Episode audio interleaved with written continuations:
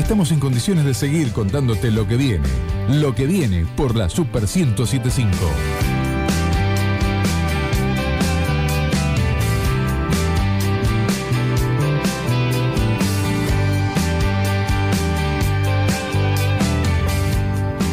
Y lo que viene, lo que viene es la celebración de los 20 años de Farolitos, la banda underground más popular de la región. Y estamos con Marcos Migoni que nos va a contar un poco de qué se trata, cómo son estos festejos. Hola Marcos, Agustín y Facundo te saludan, ¿cómo estás?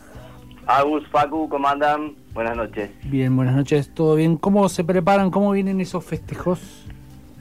Bueno, vienen todos los preparativos, todavía faltan un par de semanas, ¿no? Pero eh, bueno, siempre nosotros le metemos mucho empeño a la fecha, bueno, después de pandemia también fue un, es un gran desafío, así que reelaborando. Y bueno, como vos bien dijiste, en el recital nosotros, siempre a los recitales grandes que hacemos acá en Rosario, le ponemos nombre y, y todos giran relacionados a, a, esa, a una temática, digamos, o a un, concepto, a un concepto, ¿no? En este caso le pusimos, eh, bueno, los 20 años que cumplimos con la banda, ya que fue fundada en el 2001, y 20 años y reivindicamos el camino underground que hemos hecho, ¿no? Como nombrabas ahí al, al principio de, de tu comentario, así que preparando todo el concepto ese, trabajándolo, armando los audiovisuales. Eh, va a haber un, un, toda una producción antes de que la banda se largue a tocar para, para bueno, ahí eh, reencontrarnos con la gente y mostrarle qué es lo que queremos traducir ahora después de dos años de parate, este, qué es lo que le queremos mostrar y, y cómo vamos a festejar el cumpleaños. De, justo te iba, te iba, a consultar, después de, de, este año y medio, dos de parate, eh, se prepara con más ganas un recital, ¿no? Es como que es como un empezar de nuevo con un cosquilleo eh, casi de principiante. Sí, la verdad que se había perdido esa continuidad, viste, también, y uno estaba, hasta me había desacostumbrado de, estar todos los días haciendo algo para, para la banda, de sumándole algo a la producción, este, bueno, no, eh, estuvimos bastante tiempo ocupándole menos espacio que, que, años anteriores y bueno, cuando uno retoma ahora, retoma, eh, retoma así, con más ganas este, y bueno, eh, algunas cosas este, eh, parecen hasta como que, que, nuevas, digamos. Sí, sí, volver a empezar. Igual en 20 años pasaron muchas cosas nuevas, no, no había redes sociales, no había WhatsApp cuando empezaron. Claro, Facu, sí, yo el, eh, nosotros empezamos pegando afiche, imagínate. Eh, primer... No había ni MySpace, no había nada. No, no había nada. Nosotros para comunicar íbamos y agarrábamos las avenidas y elegíamos las mejores columnas y a pegar afiches, ¿viste? Radio Universidad, Berlín, claro. fanzines.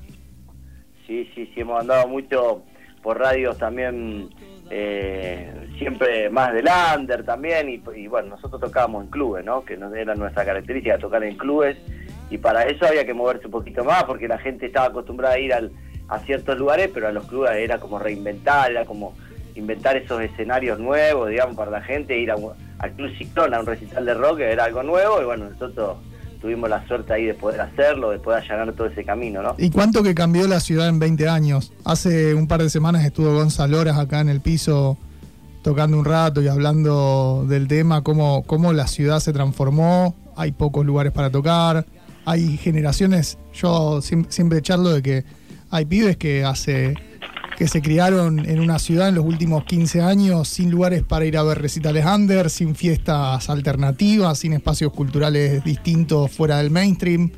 Y qué loco que ustedes lo hayan vivido desde arriba del escenario.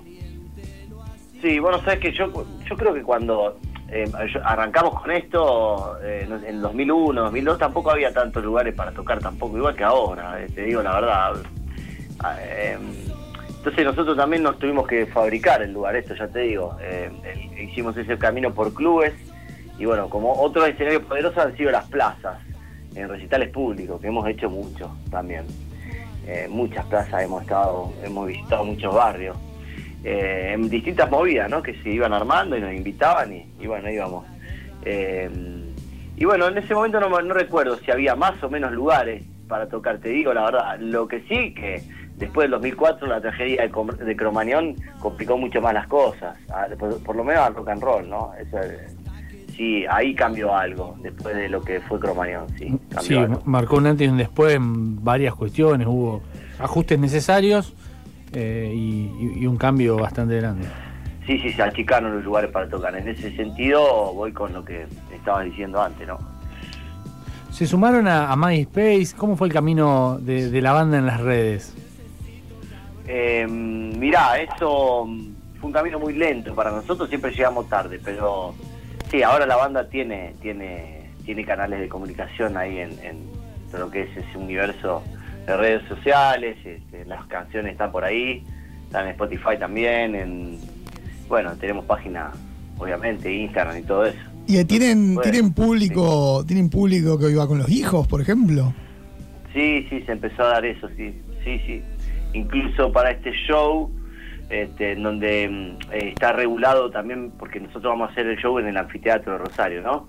Y tiene una cierta regulación municipal, es, decir, que nos están obligando de alguna, de alguna forma a que paguen entradas los, los, niños y las niñas, ¿no? Eh, cosa que en los recitales nuestros, cuando hacíamos los clubes, los menores de 12 entraban gratis. Entonces ahí ya iban un puñado de padres con, con sus hijos, sus madres, hijas, este, pero bueno, ahora sí, fue, fue creciendo el público, va cambiando la generación, van teniendo hijos y no se quieren perder el show y, bueno, nos preguntaban cómo era el tema de los niños y, bueno, todo un tema porque esta vez se les va a cobrar a los niños después de tanto tiempo, ¿no? Eh, hablabas recién de clubes de barrio, ahora estamos hablando del anfiteatro. Eh, ¿Cómo fue ese recorrido por, por los escenarios? ¿Hubo alguno así que, que los impactó, que, que, cuando dijeron van a tocar en tal lado dijeron wow? No, viste que nosotros armábamos nosotros los shows, o sea que no teníamos eh, posibilidad de sorpresa, digamos. Le apuntábamos a un club, veíamos de que el club reunía condiciones de seguridad, reunía, tenía los papeles al día, digamos, tenía un grupo de dirigentes que se interesaba por el show. Entonces, eh, pero bueno, eh, después se producían la sorpresa a lo mejor de que era el show, que, qué sé yo, bueno, vuelvo a decir, el Club Ciclón eh, bueno, a nosotros nos quedaba lejos, nosotros somos de zona oeste, y bueno, nosotros cada vez lo reventábamos, ¿viste? Llenábamos de gente, y eso nos causaba un poco de sorpresa y gratitud, porque respondía al público, ¿no? Y bueno, también el Estadio Central Córdoba hicimos nosotros, hicimos Sportivo América, tres recitales, hicimos Sportivo América grandes. Eso te iba a preguntar, Marcos, ¿cuál es el show más memorable que tenés fresco de Farolitos?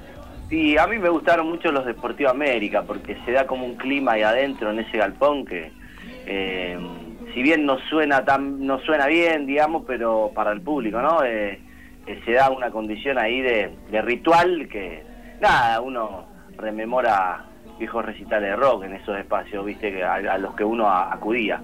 Pero sí, los Deportivos América estaban muy buenos y bueno, obviamente los del luchador que hemos tocado cerca de 20 veces, luchador, federal. ¿Cuál es luchador? El luchador es de Lima 1350, que es ahí donde nace la banda, ¿no? Mira. ¿Qué está es pasando de Llaneda, ¿no? Sí. No, eh, para lo que ustedes están en. Nosotros estamos en el centro. Nosotros estamos en el centro. Entre, claro, es cruzando unas par de cuadras de Llaneda a la altura de, 3 de febrero. Sí, sí, me parece ese cuál es, lo ubico. Eh, sí, sí, yo lo ubico. Viví en esa zona, en el Tesoro, claro, de ahí, por ahí cerca. Nacimos. Allí nacimos. Y hoy, y hoy mirando, mirando la escena, ¿qué, ¿qué bandas que siguen el camino de Farolitos te gustan, te sorprenden?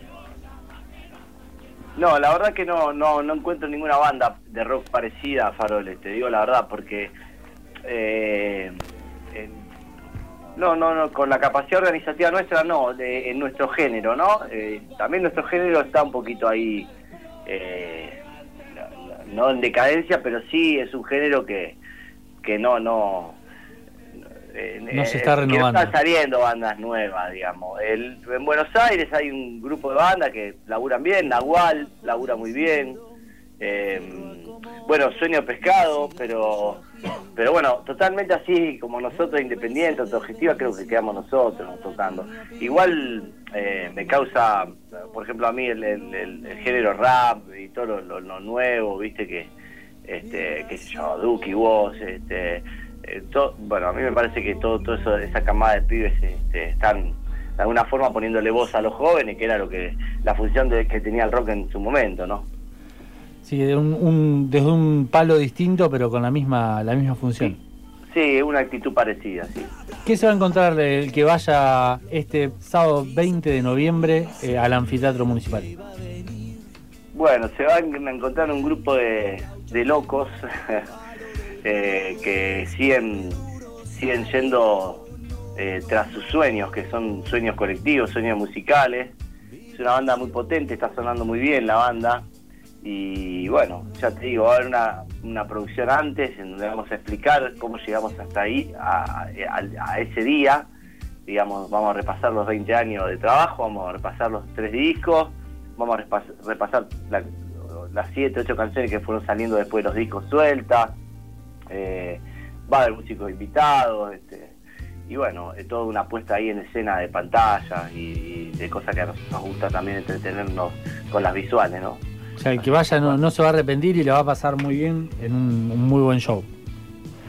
Sí, nosotros hacemos show, la verdad que cuando nosotros producimos nuestro show eh, salen muy, muy bien, por suerte.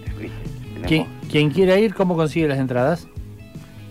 Bueno, mira, el, el- en forma física se sigue comprando en Amadeus, digamos, vos vas, pagás, retirás el ticket y, y después, bueno, por internet, si no, ahí en, visítenos en, en Instagram de Favoritos Oficial, que ahí eh, está el punto .com, la página donde vos te ingresás y la, la sacas online a la entrada, ¿no? Qué loco entrar a una disquería, ¿no?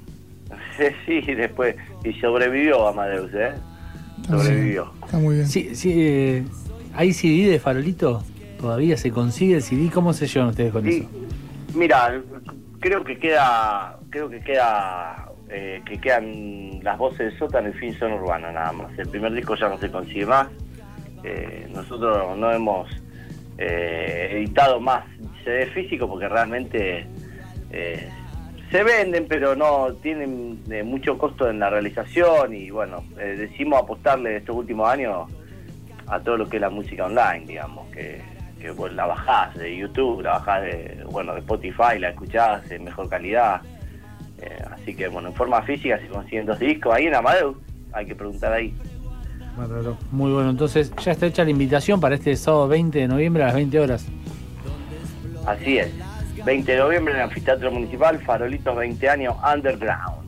Muy bien, ahí estaremos escuchando un poco de la música y te despedimos y nos quedamos escuchando un poquito. Metaré nomás, gracias por la invitación eh, y por la charla. Pasó por los micrófonos de lo que viene Marcos Migoni, voz de Farolitos.